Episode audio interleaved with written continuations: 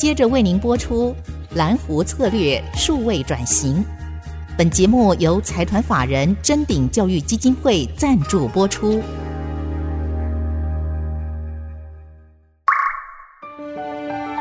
蓝湖策略数位转型，让主持人简真富与您提升决策品质与产业升级，掌握先机。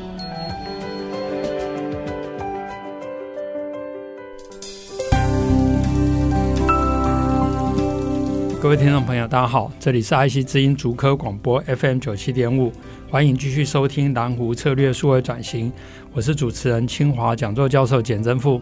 今天非常荣幸，也非常开心，能够请到中国沙伦谢荣泽总经理暨执行长。简教授好，各位听众大家好。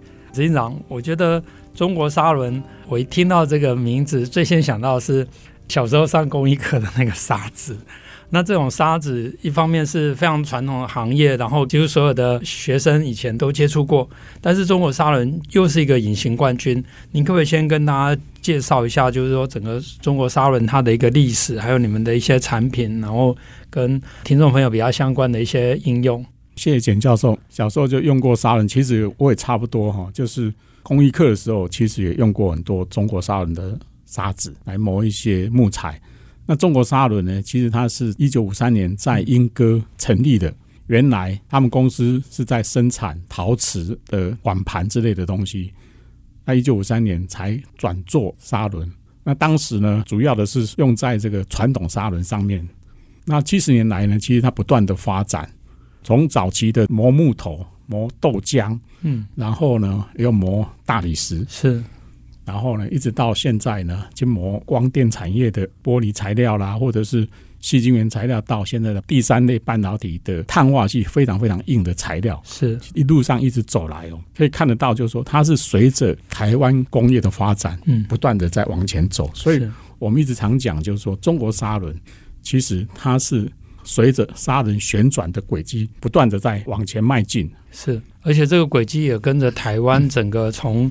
您刚刚提到从轻工业、木木头的加工啊、食品业，甚至到高科技产业，甚至未来第三代的半导体，那这样的产业其实也是我们在这个蓝湖策略数位转型这个节目里面想要跟听众朋友分享，因为台湾其实有很多这样的隐形冠军，然后他可能把某一个产业做得非常的精、非常的深入，然后对整个台湾的啊 其他产业生态系统帮助也很大。那您刚刚也说明了一些。啊、呃，中国砂轮产品的应用，那可不可以就中国砂轮本身成立这么长的时间，那现在已经发展成不同的事业体，就横向来讲，也跟听众朋友介绍一下。好的，其实中国砂轮从砂轮产品不断的在精进，从传统砂轮到钻石砂轮，但是呢，砂轮的整个的市场其实是有一个天花板。那在一九九七年的时候呢，家族的第二代总经理林新正先生他就看到。中国沙轮那时候营收其实连续好几年，其实就大约在十亿元左右。嗯哼，那他觉得很难上去，所以呢，他就想说要怎么办？当时正好台湾开始走八寸半导体的细晶圆材料加工，那时候他就来找工研院机械所，就看看能不能用沙轮来做再生晶圆。哦，所以那时候就委托工研院去做了这个计划。但是呢，他讲中国沙人是一个传统的公司。做完之后呢，他还没有人才可以继续营运，嗯嗯，所以跟工研院签的合约就是做完之后，你的团队要出来。是，我当时是计划的主持人，是那所长就说你一定要离开。两年后，我说好吧，就这样子。所以你被工研院把你卖出去，但是当然我们知道这个谢执行长，您本身就是。这一方面的专家，特别是您留学日本庆应大学的机械工程的硕士，也非常的专精。而且您的指导教授道奇一郎教授，他本身就是这一方面国际知名的专家。然后您又在工研院待了十几年啊，虽然是因为这个计划这个半买相送这样，但是我觉得您也愿意加入一个非常传统的家族企业，而且我觉得这家族企业也非常不容易。你说十亿元也是很高的营业额哈，对很多。家族企业搞不好会觉得说，哎，我就这样点点加沙瓦公婆，继续做就可以。他们愿意说发现有这个瓶颈，然后愿意跟工研院合作，而您也愿意放弃一个非常稳定，而且您又是这方面专家，能够加入一个传统产业。那这个过程里面又有什么样的一些故事啊，或者说对您怎么去调整你从一个非常好的一个研究单位到另外一个隐形冠军家族企业，然后帮他做转型啊？其实当初应该说我出生之犊不畏虎，就什么都搞不清楚的状况下，所长就把我找去，就说你就主持这个东西，但是两年后你要离开。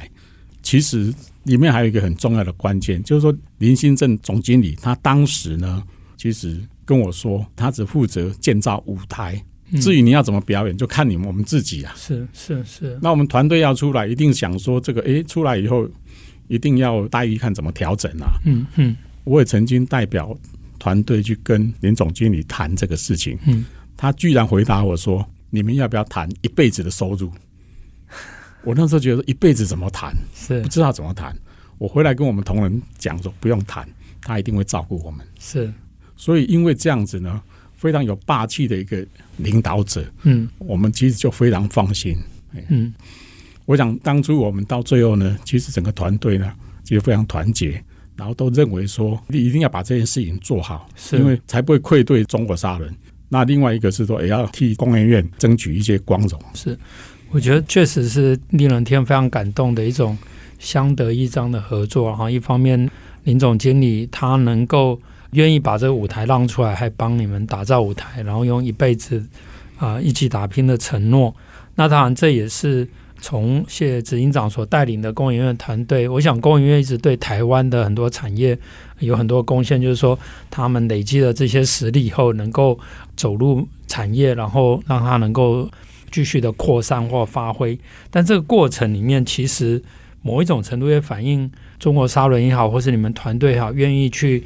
高筑墙去深耕这样的技术，从您刚刚提到，也许是因为材质的变化，或是切割的对象不同等等，但是你有一个专心的核心能力，那这个核心能力可能是以研磨为中心，然后不断的来创造更多的材料技术来解决问题，创造领先优势。这个部分您可不可以也说明一下？因为很多的台湾的传统产业，它面临转型升级。这个过程里面，其实很少能够像中国沙轮这样不但能够成功的转型，而且在技术上也更精进。那可不可以请您分享一下？OK，中国沙轮呢，不可讳言的，它是以磨研磨的磨为它的核心能力。那他把这个一招呢，就练成绝招。嗯，然后呢，再开枝散叶。我想磨，大家应该都知道，就是他是把东西呢磨平，或者是磨的光亮一点。是。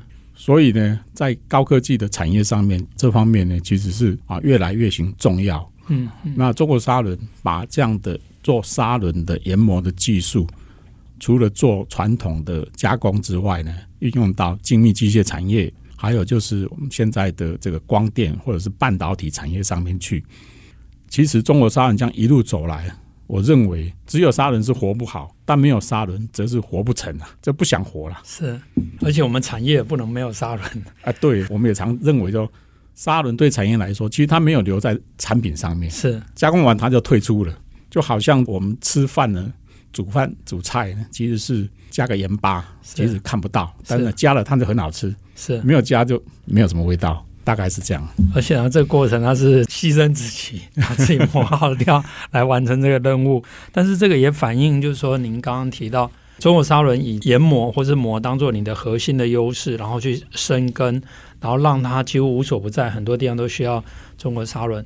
但是您在领导整个中国砂轮升级转型的过程，你也把它扩散到其他的领域，让它开发出不同的事业体。那您可不可以也分享一下，就是说您怎么去推动一些其他的这些事业体的这个过程？中国沙轮其实除了沙轮以外呢，其实我们还有刚刚讲到的再生晶圆的事业部啊，另外还有一个是从沙轮技术衍生的钻石碟，也是用在半导体的 CMP 平台化制程上面。除了这三大产品以外呢，其实我们还有很多所谓的池塘，因为我们董事长常常提到，就是中国沙人就在池塘里面当大鱼，是。啊，这几个大概就是这个意思。但是我们还有很多小池塘，是。啊，譬如说我们的半导体用的钻石砂轮，其实当然现在量还不是很大。嗯，另外是真空吸盘也是用在半导体产业的，嗯、或者是精密机械上面用的钻石的修整器。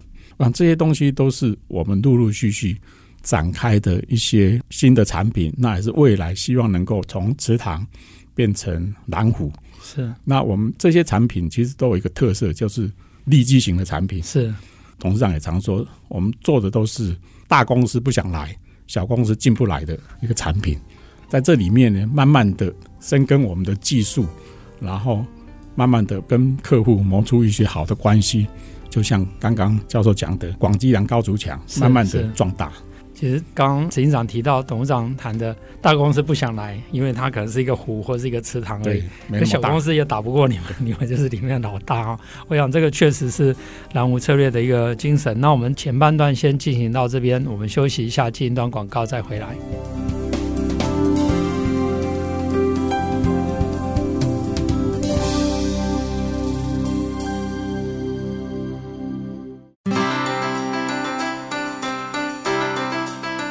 各位听众朋友，大家好，欢迎回到蓝湖策略数位转型，我是主持人清华讲座教授简真富。今天跟大家分享的来宾是中国沙伦谢龙泽执行长。那我们这个节目呢，除了在 IC 官网可以随选随听以外，也同步在 Apple 的 Podcast、Google Podcast、Spotify、KKBox 上线。欢迎上 Podcast 搜寻蓝湖策略数位转型，也请记得按下订阅，才不会错过每一集的节目。那我们再度回到谢龙泽执行长啊、呃，您刚刚也提到，就是说整个中国沙轮透过深耕高筑墙，然后广积粮，而且啊、呃，您跟林董事长都是去找这些利基型的市场，然后继续维持在这个蓝湖蓝池塘里面的冠军。那我想要特别来请教，其中有一项是您刚刚也提到。就是当初工研院跟中国沙伦合作的时候，一开始是先成立所谓的精敏精研，然后后来并入中国沙伦，变成它的晶圆事业部。那我想这样的一个过程也蛮值得跟大家分享，怎么去把一个新事业孵化起来，特别对传统产业来讲更不容易。哦，是的，我想中国沙伦跟工研院合作那一段期间哈，其实他已经意识到，就是说他很传统。对半导体其实非常非常陌生。嗯，像半导体，我们都知道它是二十四小时在生产，它有无尘室的管理。是，即使，在传统产业根本没有这回事，他们是朝八晚五的，就正常下班，嗯、晚上也不会有人值班。是，更没有无尘室的管理的经验等等，是吧？所以呢，他们就想定，就是说一定要在外面先成立一家公司，要不然整个文化差异太大。哦，所以呢，当初我们就是。做这个计划的同时呢，就去找地，就知道要在外面成立该公司这样子。那这个公司有维持多久？后来才觉得时机成熟，再并回去啊、呃？我们是九九年离开工研院出来啊、呃，就新的公司金敏精研。我们到二零零五年的时候呢，并进中沙，这是因为中山那时候呢已经要上市。了解。那上市的时候呢，其实金敏精研那时候也想自己要单独上市。嗯。但是我们想过，就是你只有做一样产品的时候呢，其实上市其实是不容易的。是，是那跟董事长谈完之后呢，其实大家才觉得说，干脆就是并入中沙一起上市，大概是这样一个过程。哦，对，而且有时候因为你上市，它有维护的成本。如果说营业额不够大，或者说像您刚刚提到的，只有一个产品，它可能变成一代拳王。但是透过跟中国沙轮，然后成立新的事业部，还有您刚刚提到的找更多新的蓝湖蓝池塘，我觉得这个是一个更稳健的一个发展的方式，而且这个经验其实也蛮值得很多的产业。我想不只是传统产业，即便大的企业集团，有时候要成立新创不太容易，所以像国外的例子，都是先成立一个一个小的事业体或是一个子公司，让它有独立发展的空间，不然的话。有时候在大集团里面不容易找到相对的资源。是啊，一开始其实精品经营也是亏损的啊。嗯，那当然亏了几年以后开始赚钱。那赚钱的时候还好是赚钱的时候它并进去，所以比较不会被原来的旧产业讲话。哦，是。那你那时候应该压力更大吧？因为工研院叫你们出来，就刚开始还不赚钱。我们刚开始不赚钱，其实我们已经意识到，就是说本来就会亏几年，是本来就就有计算过了。嗯哼，那还好，就是说，它当然就是伴随着台湾半导体的发展，其实我们还要很快就有盈余了。那台湾的半导体产业当然现在是领先全世界，所以可不可以请教一下，中国沙伦除了在台湾就近协助台湾的半导体产业以外，是不是也有扩展到其他海外的市场呢？我们其实现在目前在半导体的产品上面，像再生晶圆或者是钻石碟，其实已经占中国沙伦百分之七十二以上的营收了。是，那沙伦就是剩下百分之二十八。那半导体这个领域呢，其实全世界应该说，所有的半导体的制造公司，其实都是我们的客户。哇，是。所以已经从这个蓝湖又迈向蓝海。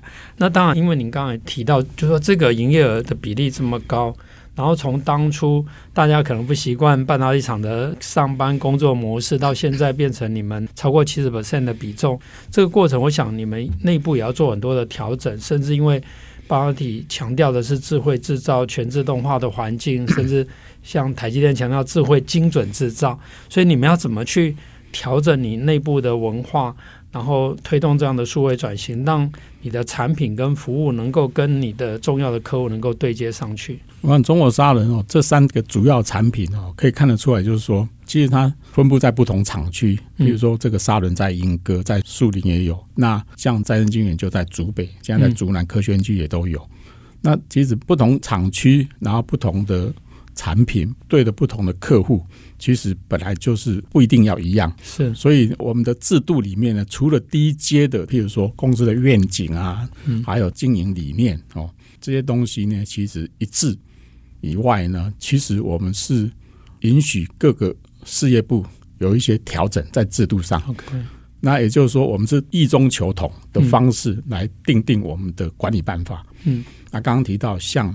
半导体它二十四小时生产，所以它当然这整个管理模式是不一样的，是薪资计算方式是不一样的。那沙伦其实说穿了，假日就不用上班，或者是叫做过年，它就放了一整个礼拜的假。是，但半导体没有啊，是是，所以因地域别、因产业别不同，可以做自己的管理办法的修正。嗯，但是我们这里面很重要是说，虽然这样做，但是我们是兄弟登山，互相协助。是。譬如说沙轮，我们的再生晶圆用的沙轮是沙轮事业部提供的，是这样子。哎，自己用自己的沙轮。我们有时候会观察哈，一个大的企业也好，甚至一个朝代也好，以前讲说分久必合，合久必分，有很大一部分因素就是说，在同一个集团里面或同一个组织里面，因为彼此的差异嘛，工作的模式啊，乃至于薪资的水准啊、分红啊、绩效等等。有时候就会造成，尤其是新进的人，哎，因为既患寡又患不均，更患不公嘛。哈，古代就已经这样讲。那那刚刚啊，执行长特别用这个兄弟登山，互相协助这样的一个概念。那在这个管理上面，我觉得又是更大挑战，因为毕竟它是一个传统的家族企业，应该就会会有很多的老员工在原来比较传统的事业部。那您在这个过程里面，你怎么来让这些，尤其你是外来的和尚，那你要怎么要让大家能够信服，然后来来推动这样的改革？我想这样，就是说，其实中国沙人他有很优良的公司的家族的传统，他是用你好我好大家好共好的这种经营理念来维持着他整个公司的运作。嗯，所以他其实我到了中沙以后呢，其实我觉得它好像是一个家庭一样，是是。我们常讲 “we are family”，嗯嗯，那这样子的话呢，其实呢，大家第一个就都比较不会去排斥外面的人，尤其是半导体的啊事业进来的时候，其实我觉得整个公司其实理论上都是很欢迎的，是因为大家觉得公司是带来新的希望。嗯，我说我觉得这一点很重要。是，那我当执行长之后呢，其实我也一开始也先兼任沙伦事业部的总经理。哦。从再生晶源事业部，然后兼任传统的事业部总经理，来看看这到底差别在哪里？哦、让我一些体验，实际上去体验。那我觉得说，其实大家在这方面呢，其实，在中沙的理念之下，其实大家适应的，我觉得蛮快的。是。那我们的这个绩效，其实是自己比自己，不会说杀人去比的半导体事业部，我讲那没办法比的。嗯嗯嗯。哦，这自己跟自己比，所以我们。在整个公司的分红或者是一些调薪上面呢，其实我们也有做一些平衡。OK，不过我想也是因为执行长本身就是精密研磨加工啊，留学日本庆应大学的专家，然后再加上您很快就把这个金源事业部做出成绩，也得到大家的肯定，然后你又愿意去。兼任沙伦事业部的总经理，然后更更了解现场的状况。我想这些都是公司在推动这种转型升级里面非常重要的工作。那我们这一集的节目呢，非常开心能够跟谢龙泽执行长聊得非常的愉快。我我个人觉得学习非常多哈。那我们下个礼拜五呢，同一个时间再回来，我们继续来请教谢执行长。好，谢谢。本节目由财团法人真鼎教育基金会赞助播出。启动数位领航，臻鼎教育基金会与您一起终身学习。